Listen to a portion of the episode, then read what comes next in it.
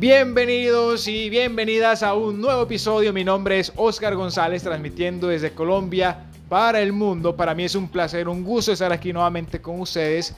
Hoy es martes 8 de febrero del año 2022 y son exactamente la 1 y 13 minutos en esos momentos que estoy grabando este podcast. Así que bienvenidos y bienvenidas una vez más. Así que a disfrutar de este nuevo episodio que he preparado con mucho, mucho, mucho cariño para ustedes. Así que vamos a empezar hoy con el cuarto capítulo de la obra de Piense y hágase rico de Napoleón Hill. Y el cuarto capítulo es la autosugestión. Así que prepárese y relájese que vamos a aprender y a sacar, a extraer la mejor lección de ese capítulo para que puedan aplicarlo en sus vidas. El capítulo 4 de la autosugestión, recuerden que en un episodio pasado estuvimos hablando de ese principio, pero acá vamos a aterrizarlo un poco más para ver cómo lo podemos aplicar.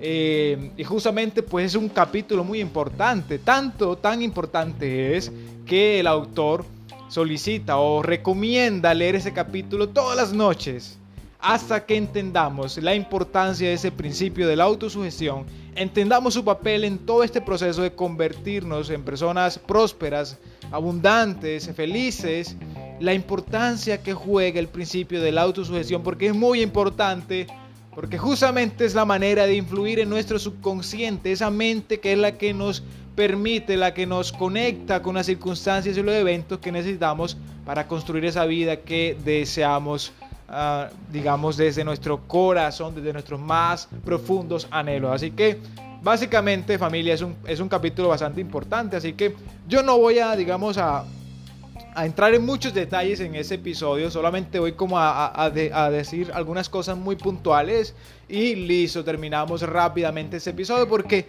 como dije anteriormente, ya lo habíamos hablado en un episodio anterior, pero vamos a ver algunas cositas en este apartado. Así que familia, la autosugestión, habíamos mencionado que es la forma de influir en nuestro subconsciente, que es ese jardín fértil donde pues cada semilla que caiga, eh, digamos, crece y digamos tiene lugar porque no, él no decide realmente qué semilla recoger, sino que simplemente nosotros sembramos esas semillas que son nuestros pensamientos. Así que en ese capítulo el autor resalta la importancia de que el principio de la autosugestión nos ayuda a desarrollar una conciencia del dinero, una conciencia de la prosperidad en ese caso. Y la mejor forma de desarrollar esa conciencia de prosperidad es empezar a vernos a nosotros mismos con la cantidad de dinero que deseamos, en este caso por lo que él dice el libro, ya en nuestra posesión es vernos como algo que ya ha pasado, como algo que ya estamos disfrutando. Es importante el sentimiento y la visualización en nuestro ojo interior, en nuestra pantalla interior de la mente. Es como si usted estuviera viendo una película.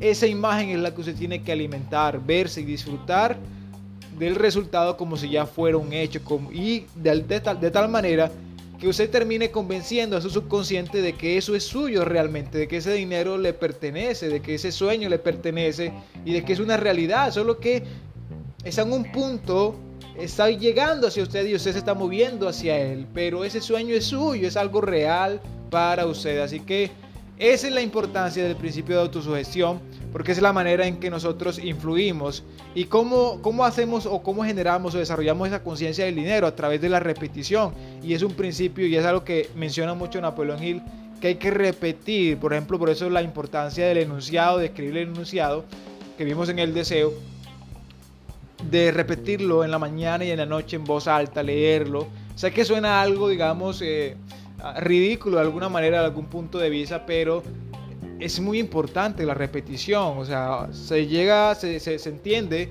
que una persona eh, cuando empieza a contar una mentira, de tanto contarla, de tanto decirla, se la termina creyendo.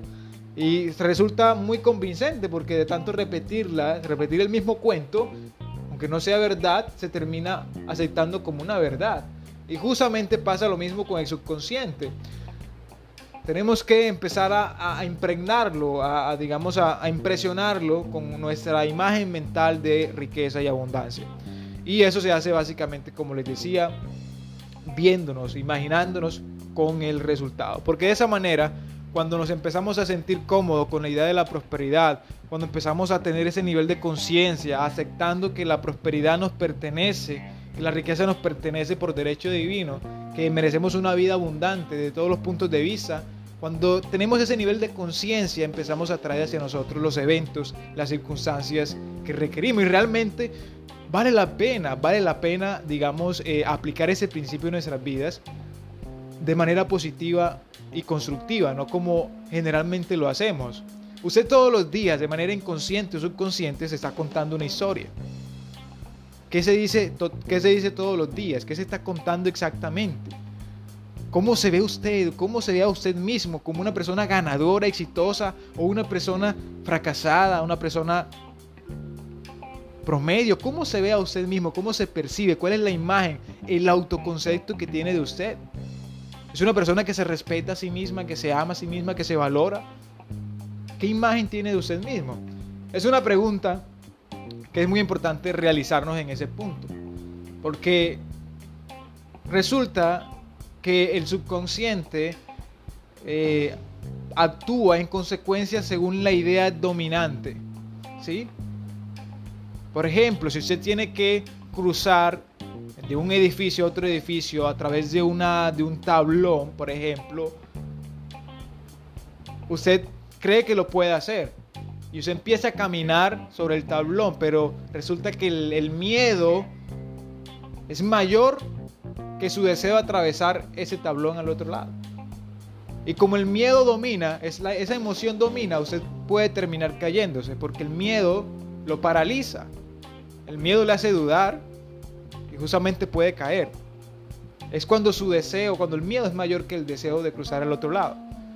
Pero si colocaran a un familiar suyo, que es de vida o muerte, que tiene que cruzar un tablón, usted, el deseo de ir al otro lado es mayor que su miedo, y su cuerpo, todo su sistema nervioso a nivel, psicológico, usted se prepara y se condiciona para ir hacia el otro lado.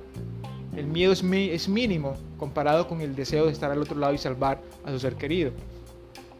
Por eso es tan importante empezar a desarrollar esa conciencia de la prosperidad y de la abundancia, porque debe ser mayor que nuestros sentimientos o emociones de carencia. Debemos cultivar, tratar de estar de ese lado de la energía alta, de emociones altas, como lo es la abundancia y la prosperidad. Entonces, el principio de autosugestión, ¿cómo, ¿cómo lo practico? ¿Cómo lo aplico a mi vida? Repitiéndonos constantemente ese tipo de afirmaciones. Por ejemplo, en mi caso particular, yo, Oscar González, una afirmación que suelo decirme o repetirme constantemente cuando siento de alguna manera que alguna emoción de carencia viene a mi vida, cuando algún hecho en particular me hace sentir de alguna manera que soy limitado, lo que digo es una frase bíblica, un versículo bíblico. Y, se lo voy a compartir con todo el gusto. Yo digo generalmente lo que digo es, el Señor es mi pastor, nada me faltará. Es una frase que me, me transmite paz, tranquilidad, y confianza, sobre todo confianza. El Señor es mi pastor, nada me faltará. Estoy reconociendo que Él es mi fuente de provisión, que no importa la realidad, no importa lo que esté pasando, el Señor es el dueño del oro y de la plata, de la vida. Y por tanto estoy reconociendo que Él es la fuente de toda riqueza. Y eso me da paz. Y eso me, tranquiliza y me conecta nuevamente con la abundancia y no con la escasez.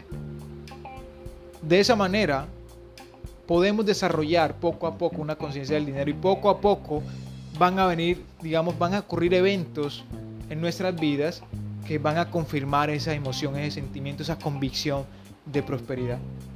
Y ese es el principio familia que Napoleón Hill toca en ese capítulo. Así que, muy importante familia, cuando uno empieza en ese proceso, es muy difícil porque cuando uno ve una cartera vacía, cuando uno ve una cuenta bancaria vacía, cuando uno ve las deudas, uno se agobia pero si seguimos agobiándonos, ¿qué estamos sembrando? Eso será una semilla buena, una semilla mala.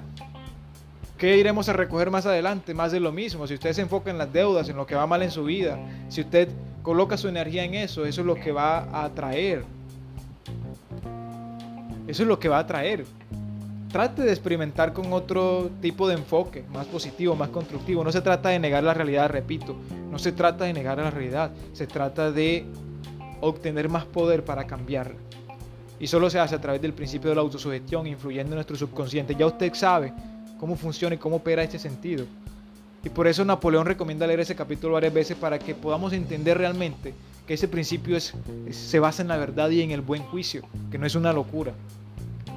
Y recuerden que ese libro es el resultado de la investigación de, de, los 500 hombres más prósperos de Estados Unidos, dentro de ellos Andrew Carnegie, que fue quien, que fue quien digamos, encomendó a Napoleón Hill para esta tarea. Él mismo ratifica y pone su sello de aprobación en este principio.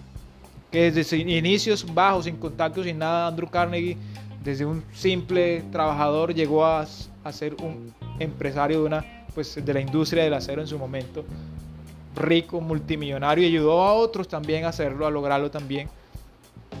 Creo que tiene mucho sentido y familia, créanme que es un principio bastante poderoso. Así que si usted puede estudiar ese capítulo, revisarlo, leerlo nuevamente, lo animo a hacerlo. Así que familia, nada, ese era todo, digamos, lo que quería compartir con ustedes. No quiero extenderme más de lo normal, así que le agradezco la atención prestada. Espero que estén disfrutando esos episodios. Yo sé que a veces me emociona demasiado, quizás tal vez, pero lo que quiero transmitirles energía desde cualquier parte del mundo donde se encuentren escuchándome, que puedan sentir experimentar también esa energía que les estoy mandando desde acá. Buenas vibras para ese rezo de martes y este rezo de semana. Nos vemos el día de mañana en un episodio más. Recuerden que les habló Oscar González y no olviden que la vida es demasiado corta para hacerla pequeña. Nos vemos familia en un próximo episodio. Éxitos y bendiciones.